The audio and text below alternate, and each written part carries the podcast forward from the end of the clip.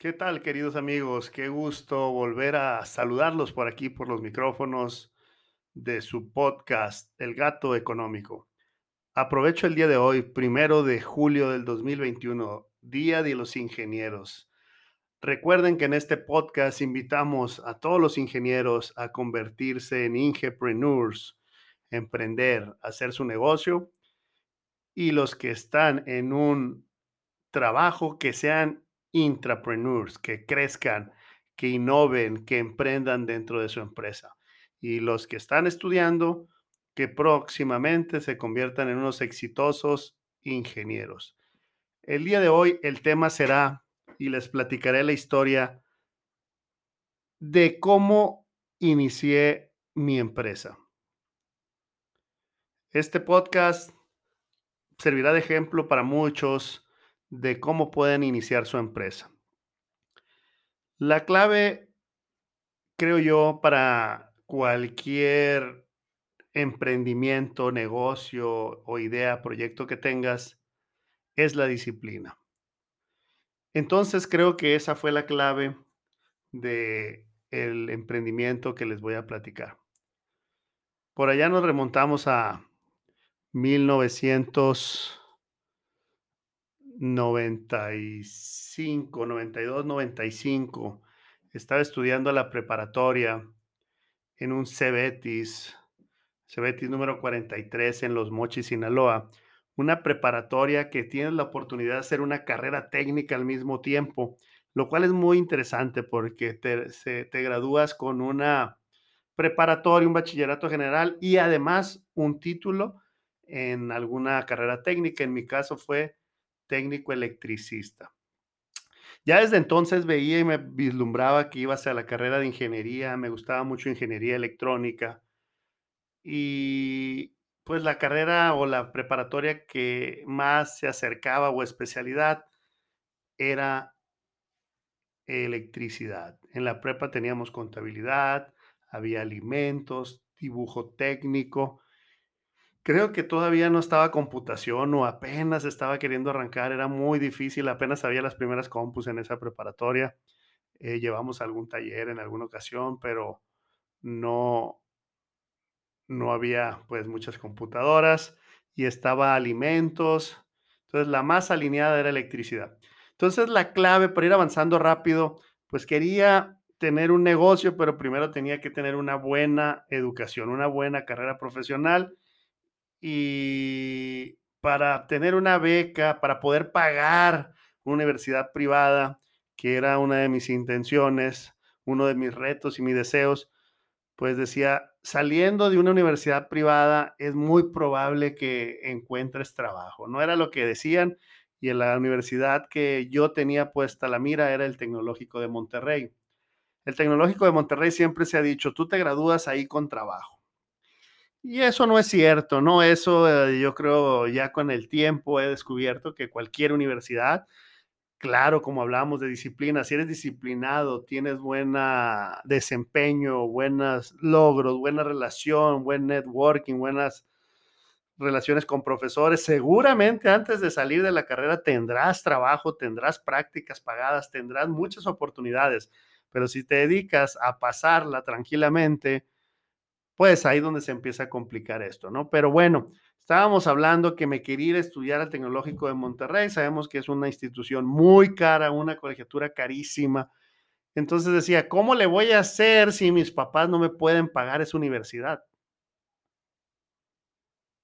Y ya delante de mí iba un hermano, mi hermano Teodoro, muchos saludos. Él ya también estaba estudiando, para esas épocas ya estaba estudiando, ya iba a media carrera. Y pues un gran ejemplo, él estuvo becado en el Tecnológico de Monterrey. Entonces, pues era seguir los pasos, seguir el caminito, pero con un reto diferente. El reto que tenía él, él tenía una beca, beca crédito, que es lo más común que, que sabemos que hay. Te dan una parte de dinero y una parte lo debes, ¿no? Para cuando te gradúas. Yo tenía pues la intención de estudiar y no de ver, porque vi en la complejidad que tuvo mi hermano, pues trabajar, esforzarse para pagar ese crédito, otros amigos que tuvieron de él la misma beca, Yo dije, ¿cómo le puedo hacer? Entonces ese era como mi primer trabajo, como primer, mi primer ingreso, decir, ¿cómo le hago para tener una beca de que me pague todo?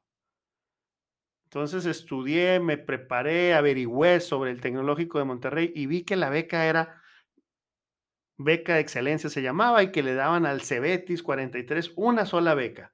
¿Cómo se ganaba esa beca? Tenías que ser el mejor promedio, tenías que sacar las mejores notas de la preparatoria y con eso te hacías acreedor de la beca, claro, sacando un puntaje de 1400 puntos, automáticamente tenías la beca. ¿Qué consistía la beca? En tener el 90% de la colegiatura regalado, gratis, claro, manteniendo un promedio y demás requisitos, pero ese era el reto. Desde entonces me puse las pilas toda la preparatoria, logré obtener el primer lugar de aprovechamiento, saqué el puntaje en el examen de admisión y toma, tengo mi beca wow, primer logro. Pero llego al TEC, veo, éramos cientos o miles de compañeros. Creo que en esa época el sistema tecnológico o el, campus Monterrey tenía 17 mil alumnos, creo que en el sistema 70 mil. Luego empecé a ver que en la carrera de ingeniero electrónico habíamos un puño por semestre, alrededor de 100. Entonces, nueve semestres, 900, como 30 campus, eh, saquen cuenta y luego vi las otras universidades y todos los que daban electrónica y dije, chin, ahora el reto está más complicado. Hay que ser de los mejores para poder conseguir un buen trabajo, que era lo que hablábamos.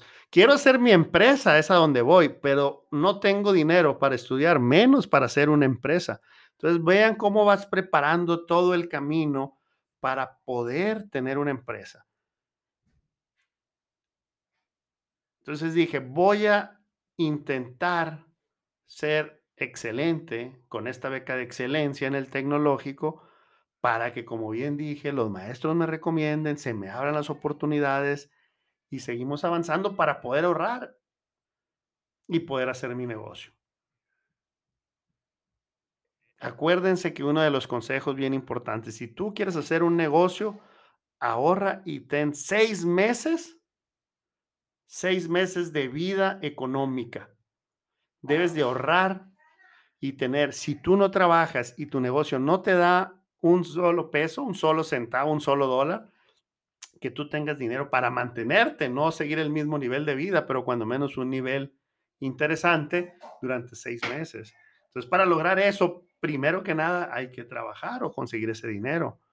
Entonces, la que se me ocurría a mí era trabajar y hacer ese dinero.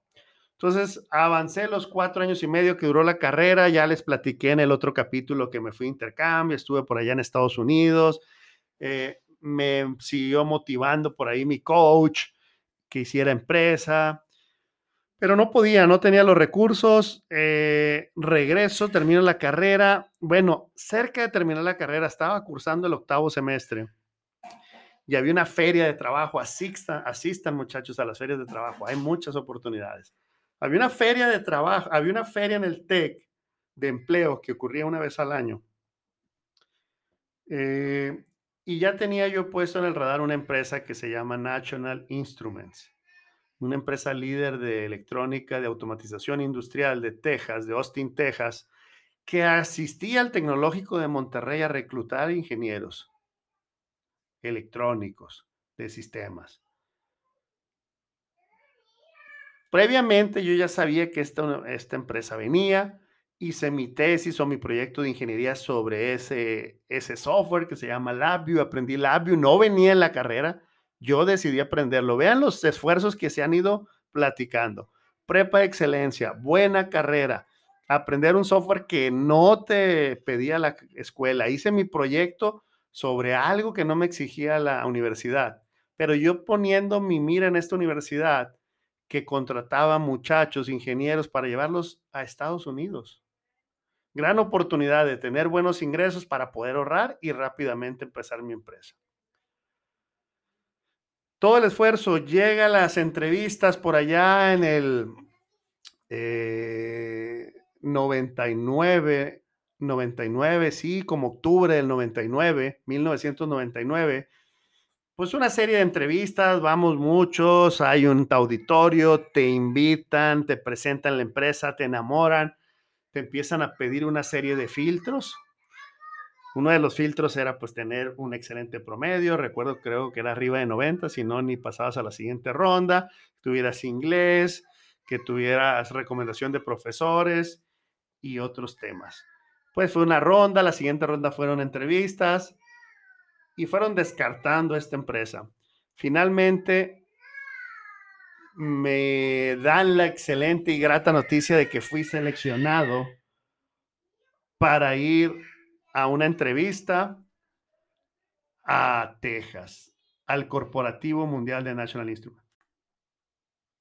Una vez seleccionado para esta entrevista en Texas, lo que yo les indiqué fue, puedo ir, pues acabando el semestre, me dijeron, ¿cuándo puedes venirte acá a visitarnos, Blasios?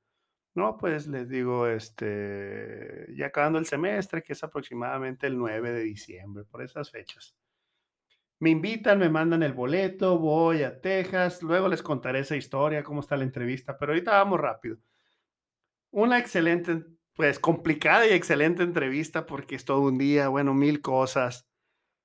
La, lo padre de esto, fui, regresé, estaba por ahí en mi casa en diciembre, recibo un sobre de FedEx con una propuesta de trabajo. Acuérdense que estoy en octavo semestre, todavía me falta un semestre de la carrera y ya estoy recibiendo una oferta de trabajo de una empresa de Estados Unidos donde me dice, Blasios, te esperamos, queremos que seas parte de nuestro equipo, aquí están los papeles para tu visa de trabajo, vente a vivir a Estados Unidos, te queremos acá.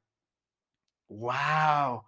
Yo les llamo por ahí 20 de diciembre, digo, este, estimada señorita, le digo, muchas gracias por la propuesta, pero yo me gradúo dentro de un semestre. No hay problema, te vamos a esperar.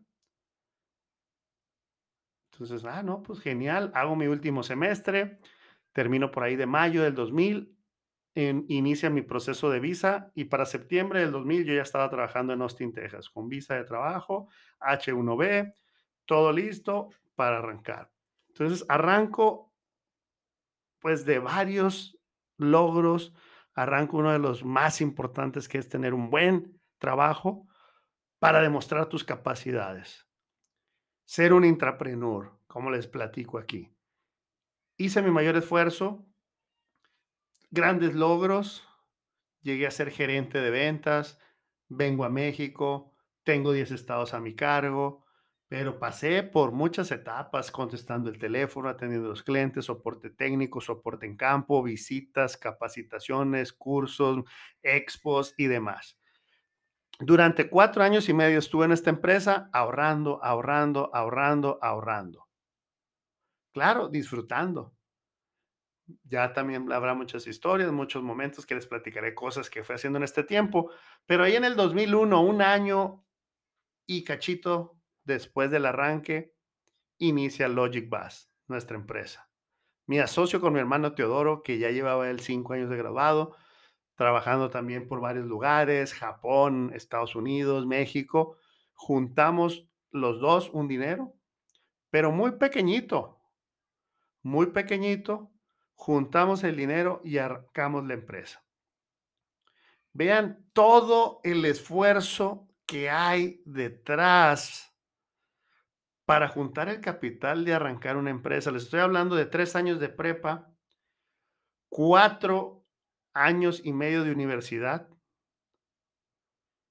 un año de laborar y no me salgo de ahí. Yo la empresa arranca, pero yo trabajo tres años y medio más y es cuando decido integrarme a la empresa.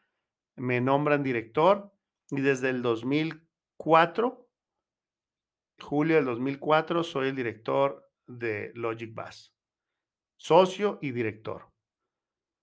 Entonces, vean el largo esfuerzo. La moraleja aquí, pueden durar más, pueden durar menos, si tienen socios capitalistas pueden arrancar antes, pero es un camino largo, es un camino de esfuerzos, es un camino de disciplinas. Porque si lo queremos rápido, solamente que ya traigamos ese apoyo económico o que, como siempre les digo, aquí en el gato económico empiecen cuanto antes. Si empiezan en la secundaria o en la prepa con sus pequeños negocios, podrán ir ahorrando para quizás cuando estén en la universidad o se gradúen, arranquen su negocio. No tantos años después. Yo empecé el negocio un año después, pero me integré al negocio tres años y medio después para poder mantener ese negocio, porque de mi salario pagaba a los empleados que había en ese momento. Bueno, se nos acaba el tiempo. Quiero contarles más. Esta es una breve manera o una breve explicación de cómo arranqué mi negocio, cómo me asocié. Vean la clave que es asociarte con alguien para ir lejos. Vean la clave de la disciplina para que cuando arranquen su negocio esto sea fácil. Porque otra vez, la clave en el negocio que hoy en día ya tenemos 20 años, estamos en el 2021, arrancamos, acuérdense, en el 2001, ya estamos cumpliendo 20 años ahora en octubre, para mantenernos y poder seguir vigentes, sigue siendo la misma clave, la disciplina. Entonces, yo me topo con muchos ingenieros, ingepreneurs que les interesa emprender y me dicen, yo voy a ponerme las pilas cuando tenga mi negocio. El consejo es, no se esperen, pónganse las pilas, sean intrapreneurs, sean profesionistas exitosos en sus trabajos, para cuando lleguen a su empresa estén listos y preparados con una disciplina impecable. Claro, siempre mejorable. Me despido de ustedes otra vez más sintonícenme, pasen el link a sus amigos, pasen el link a los muchachos estudiantes. Muchas ocasiones ellos necesitan estos tips y los que ya nos graduamos y andamos más adelante en la vida y queremos emprender, por aquí les seguiré pasando muchos tips. Muchos saludos y nos vemos pronto.